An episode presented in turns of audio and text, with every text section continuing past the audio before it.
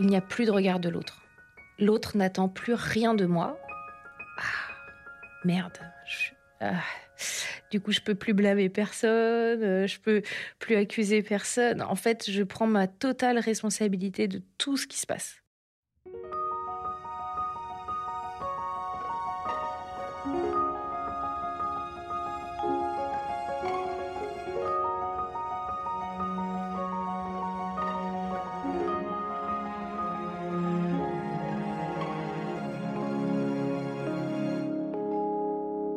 Je vous préviens, cet épisode de regard annonce un bon moment de rigolade, avec quelques coups durs.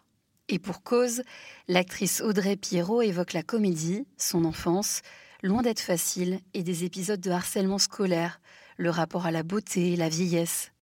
Comment grandit-on face au regard des autres, qui peut parfois ne pas être bienveillant?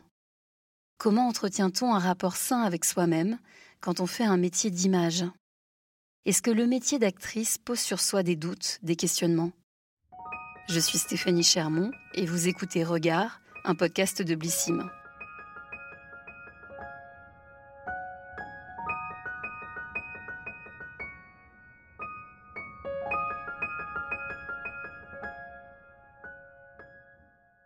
Est-ce que tu te trouves belle, Audrey? C'est toujours des questions qui sont euh, compliquées parce que euh, je crois pas m'être trouvée euh, belle pendant longtemps et je sais pas, en fait, d'ailleurs, ce que je mettais sur le fait de se trouver beau, c'est quoi?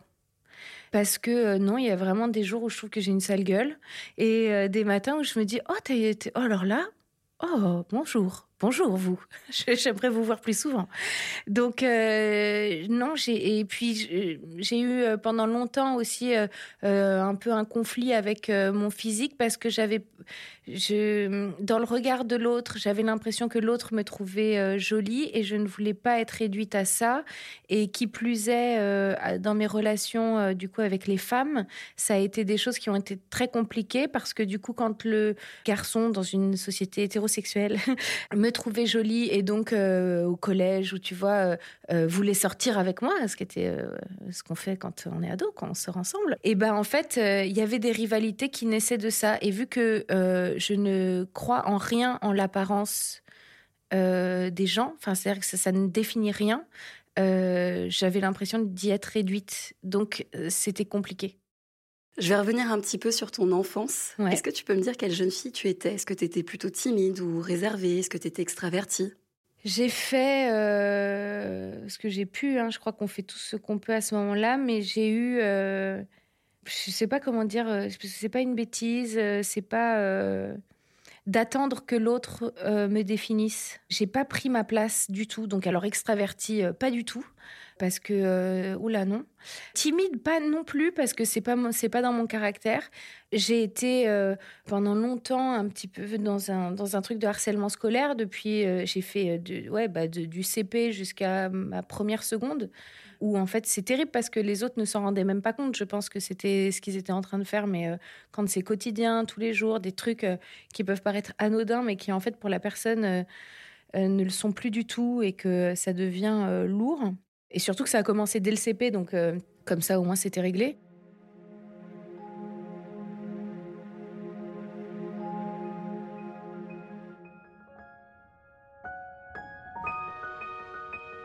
C'était euh, Stéphanie euh, qui décidait de qui me parlait, qui me parlait plus du jour au lendemain pour des raisons extrêmement aléatoires. Et il faut savoir, c'est là où, c'est, je me suis moins remise en question parce qu'à aucun moment j'ai dit non. Alors je me dis ça c'était très intéressant parce qu'il fallait que je reprenne le pouvoir en fait euh, là-dessus et je me suis dit mais pourquoi je ne disais pas non? Et je me suis dit bah parce que euh, en fait j'avais tellement peur de pas être aimée que je préférais ça que rien quoi. Donc euh, ce qui est absurde en vrai, après, quand tu y penses, mais euh, sur le moment, je, me disais, bah, ce lien est pourri, certes, mais euh, Stéphanie était ma meilleure copine. Le soir, je partais, j'avais euh, mes copines de classe, et le lendemain matin, je revenais, et plus, mais plus personne ne me parlait parce qu'à l'étude, ils étaient restés, et qu'elle avait dit, demain, on parle pas Audrey. Pour, je, ne pouvais pas connaître les raisons, il n'y en avait pas de particulière. Et à ce moment-là, tu te jugeais? Ben, En fait, à ce moment-là, je, je crois que je comprends pas trop Et que. Le CP, on est toute petite. Ouais, on est petit. On hein. n'est n'est pas préparé. On est petit. Mais je pense que je lui renvoyais quelque chose que je lui laissais faire, en fait. C'est ça qui est fou. C'est que je l'ai laissé faire. Elle a fait, elle. Et c'est pour ça que je lui en veux pas aujourd'hui. C'était une enfant, tout comme moi. Et donc, je pense pas que les enfants naissent euh, mauvais. euh, donc, euh, je pense que c'est deux personnalités qui se sont rencontrées, qui se sont laissé la place que l'autre lui donnait aussi. Tu vois, lui laissait prendre en tout cas. Et ça a duré Comment- toute ta Ah oui, scolarité. bah, du coup, après, tu mets le nez dedans. euh, donc, euh, fatalement, tu vois, euh, déjà, Stéphanie, elle me suit euh, CP, CE1. euh, Et pourquoi ce prénom? Pourquoi s'appelle-t-elle ah ouais, je suis Stéphanie? désolée. Et ouais, non, après, euh, C- CE2, euh, bah, ça continue un peu parce qu'en plus, je suis dans la même école. Et c'est là où tu te dis, bon, changement d'école en CM1, allez, la fille va se reprendre. Pas du tout. Là, je tombe sur Priscilla. Euh, Priscilla, qui du coup, euh, elle, j'étais son chien. Son petit toutou, euh, elle me disait fais ci, fais ça, va me jeter ça, va me- truc ci, et je le faisais comme une idiote. Euh, Enfin, comme une idiote. Non. Je vais pas me juger, hein, mais ni elle ni moi d'ailleurs, en vrai, parce que je, encore une fois, j'aurais pu tout à fait m'opposer, mais je n'avais pas les. mais je, crois que enfin, c'était même pas une solution envisageable, quoi. Donc je comprends quand les gens ils disent mais cette solution n'existe pas, c'est sincère, il y a pas, euh, on ne voit pas cette porte là, quoi. Et Macassé me sauve en CM2 et vient m'attraper par la main et dire à cette Priscilla maintenant tu arrêtes. Alors là, j'ai ma bonne copine m'a cassé euh, toute ma, tout mon CM2. Et après, ça sera les filles euh, au, collège, euh, du collège, des filles du collège. Mais je pense en- encore une fois qu'elles se rendaient même pas compte euh, du- d'un petit côté qu'elles pouvaient avoir de bande de filles. C'est des anecdotes qui ont changé ton regard sur toi ou pas? Est-ce que ça t'a filé des complexes? Est-ce que ça t'a... Non, parce qu'en fait, j'étais plus dans une truc de dire, mais les filles sont pas gentilles. En vrai, du coup, j'ai pas développé un- une sororité extraordinaire euh, à cette époque-là, en me disant vraiment, euh, c'est c'est méchant en fait, c'est méchant, c'est jaloux pour aucune raison. Euh, c'est pas ouf le résultat de ça. Donc du coup, j'avais plus des copains, euh, ce qui du coup n'arrangeait rien à la situation. tu te doutes bien qu'on met le parce que le nerf de la guerre là-dedans, c'est les amours euh, des uns et des autres et des trucs et des machins entre autres et que du coup, moi j'étais copine avec les garçons. C'est pour ça que je comprends complètement le fait de pas genrer. Parce qu'en fait, je me sens pas genrée euh, euh, femme. Moi, quand on m'a dit euh, fille, femme, en fait, je sais que je suis une fille. Puis je m'identifiais pas dans ce que, ce que ça devait faire. Tu vois Enfin, en fait, je m'en fous. Je m'en fous. Peu importe qui tu es en face, peu importe ta taille, ton origine, ton genre. Enfin, en fait, je m'en fous. Et ça a toujours été comme ça. C'est pas pour rien que nos générations aujourd'hui aussi clament ça. C'est qu'on le ressentait déjà peut-être avant, mais pour sortir du moule quand t'es petit, c'est compliqué, quoi. Faut avoir euh, les ressources. Moi, tu vois, par exemple, je, me- je me suis tue. J'ai rien fait. J'ai été euh, victime de mon propre silence.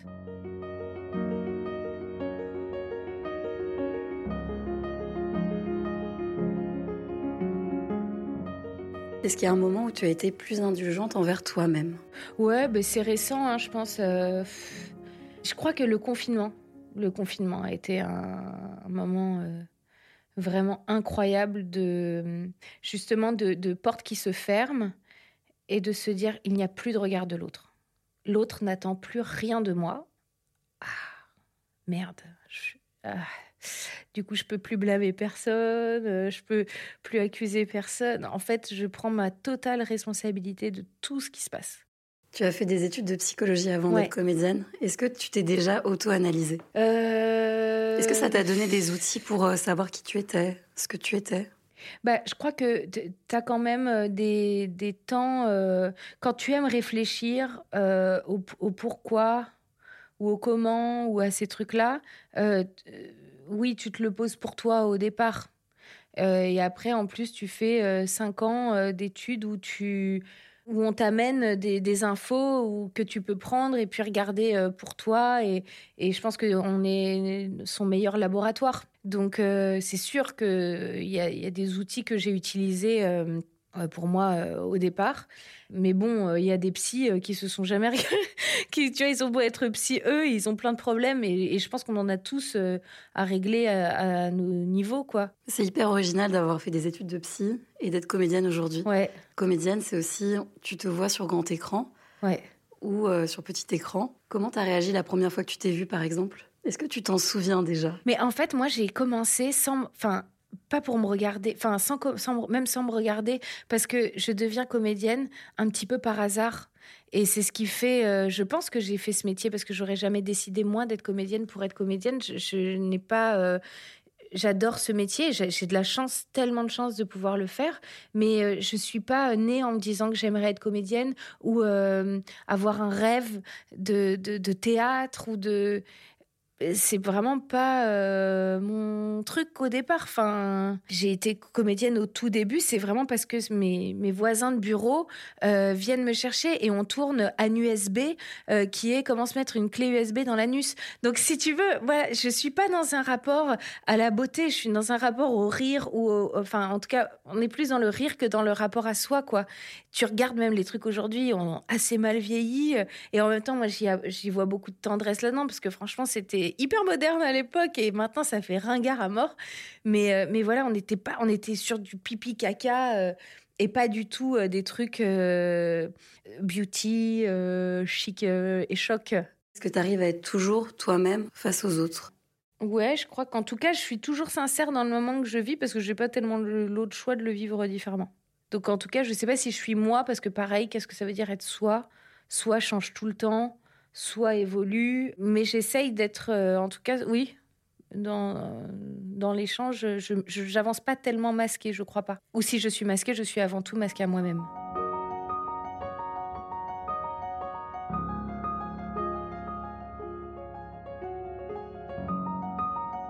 Où trouves-tu le beau dans ton quotidien?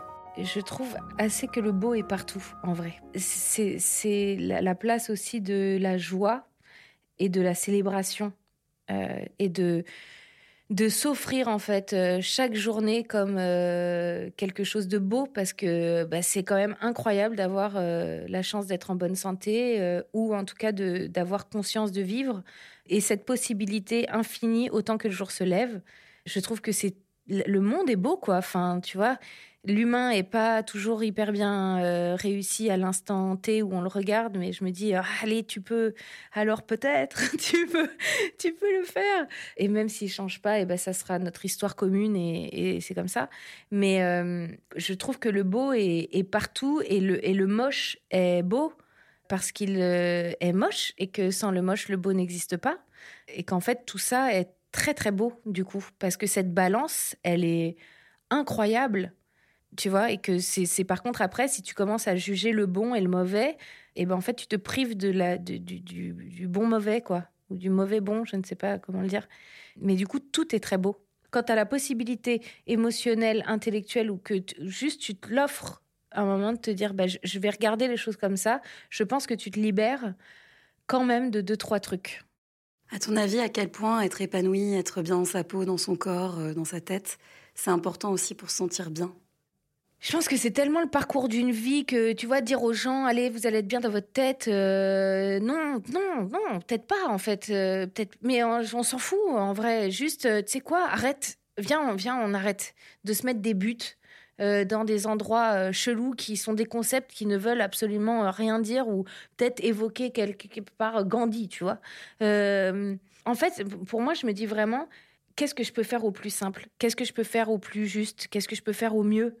En fait, c'est plus de la cohérence et de la responsabilité qu'être bien dans ma tête ou dans ma peau, tu vois. C'est juste, je prends la responsabilité de mon corps, bah, il est comme ça. Qu'est-ce que je peux faire pour me sentir mieux? C'est-à-dire, euh, soit, bah, tu vois, j'ai les jambes lourdes en ce moment. Euh, bon, bah, qu'est-ce que je peux faire pour euh, avoir moins les jambes lourdes? Et bah, ça fait X mois que tous les soirs, je prends des douches super froides. Est-ce que c'est agréable? Pas du tout pas du tout. Mais il faut prendre les responsabilités de ses envies. Et c'est pas toujours des choses qui sont agréables. Donc, pour être bien, il faut parfois euh, être mal. Et pour être mal, il faut. Enfin, tu vois Donc, je crois qu'il faut se, dire, euh, vas-y, vas-y, je m'en fous. Vas-y, je... Se, dire, il n'y a pas de but. Juste, j'ose. Et surtout, euh, j'essaye. Moi, j'ai un, truc. Je vous donne mon petit truc. J'appelle ça mes petites lunettes de curiosité. Donc, le matin, je mets mes lunettes de curiosité qui sont des lunettes, vous vous doutez bien, vous qui, nous entendez, qui n'existent pas. C'est des fausses lunettes, des lunettes, euh, des lunettes faites en air que vous mettez sur vos yeux. Et là, vous décidez de tout regarder avec les lunettes de la curiosité, que ce soit les gens, que ce soit vous-même, vos émotions, ce qui va se passer avec la curiosité. Et bien franchement, ça permet de mettre une distance avec les choses qui est trop agréable, en tout cas pour moi, de me dire, mais du coup, en fait, l'autre est ce qu'il est, moi, je suis ce que je suis, et du coup, je peux aussi m'autoriser à être des trucs. Par exemple, euh, ah bah, j'ai envie d'essayer ça, hop, eh ben, curiosité, bien sûr, je possède mes petites lunettes.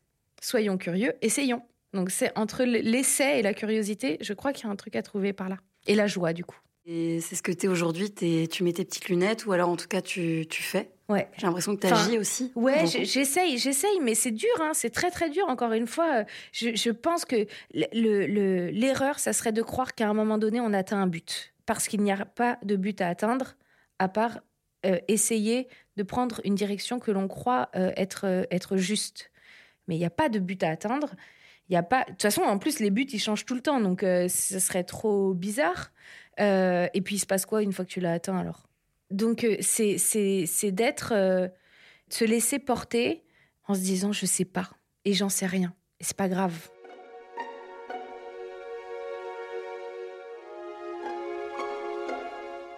Mais est-ce que ça marche aussi, par exemple, pour les complexes? On peut vivre parfois toute sa vie avec un complexe. J'aime pas mon nez, j'aime pas. Voilà. Est-ce que ça peut marcher de se dire à un moment donné, c'est pas grave, je sais pas? Bah moi, j'aimais pas mes oreilles pendant très longtemps. Après, je, t'avoue que je pense que la puissance du complexe euh, vient faire écho à la profondeur de la blessure. Et en fait, si cette blessure, elle est, cette blessure, elle va être grave pour la personne qui la porte. Mais maintenant, c'est comment tu la penses. Et alors, dans la côté euh, à la fois euh, la, guérir et en même temps la réfléchir, si tu te dis quel est mon intérêt à la regarder? Quel intérêt je trouve à m'identifier à elle? En quoi elle me sert? Parce qu'on a toujours, souvent en tout cas, un bénéfice à nos blessures, qui vont pouvoir nous donner une identité, qui vont pouvoir nous donner un discours à porter, qui vont pouvoir nous donner toute une sorte de, de trousseau déjà prêt. Et eh ben en fait, qu'est-ce qui se passe si je me défais de ce trousseau-là? Si je me, si j'ouvre les portes, je pense que c'est plus comme ça qu'il faut peut-être, je sais pas, hein, en tout cas ça a marché pour moi, euh, aborder euh, les choses. Mais voilà, il y a un truc par là, tu vois. Pour pas justement se dire euh, il faut que je dois faire pour être heureux, il, tu vois, j'ai besoin de. Non, stop, stop, stop. T'as besoin de rien, t'as rien à faire. Juste par contre, vois ce qui, ce qui t'est nécessaire à toi et pourquoi tu l'as utilisé jusque-là. Qu'est-ce qu'il faudrait que tu laisses derrière Regarder avec tendresse, t'amuser, t'amuser, mettre de la joie, de la curiosité.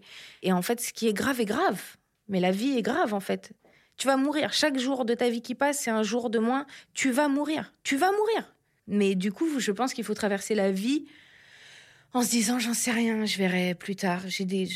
Qu'est-ce que je crois?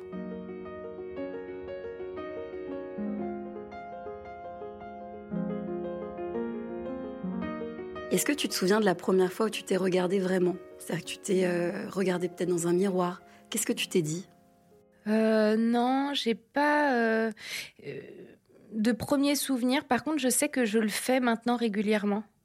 De parler, en fait, de me regarder pour essayer de me voir. Pour essayer de voir au-delà du coup de ce qu'on est et de reconnaître en même temps ce qui est là. Ça, je le fais euh, assez souvent pour me dire euh, merci, euh, allez, t'inquiète pas. des moments comme ça où, en fait, d'un seul coup, par mon regard et à travers le miroir, je, me parle à moi-même. Et je parle aussi à, mon corps pour si, tu vois, c'est un truc de dire, voilà, regarder par exemple son visage vieillir. J'ai 36 ans. le temps passe, quoi. J'ai pu, j'ai pu ma, tête de bébé et encore moins euh, ma tête d'il y a même juste euh, six ans. Et, euh, et, je vois, du coup, si tu veux, la femme vieillir. Et je me dis, quand j'ai très envie de capter aussi ces moments-là parce que la vie passe vite et que je trouve qu'on peut chérir ces traits qui euh, deviennent euh, des rides, enfin des rides, non, des, juste des lignes un peu plus euh, creuses ou pas, ou faire du yoga et se mettre devant sa glace et, se regarder être vraiment ridicule pendant quelques minutes. Enfin voilà, c'est des moments. C'est expérience là. Ouais, non, non, bah oui, oui. Donc c'est plus des moments comme ça, ouais, à me regarder.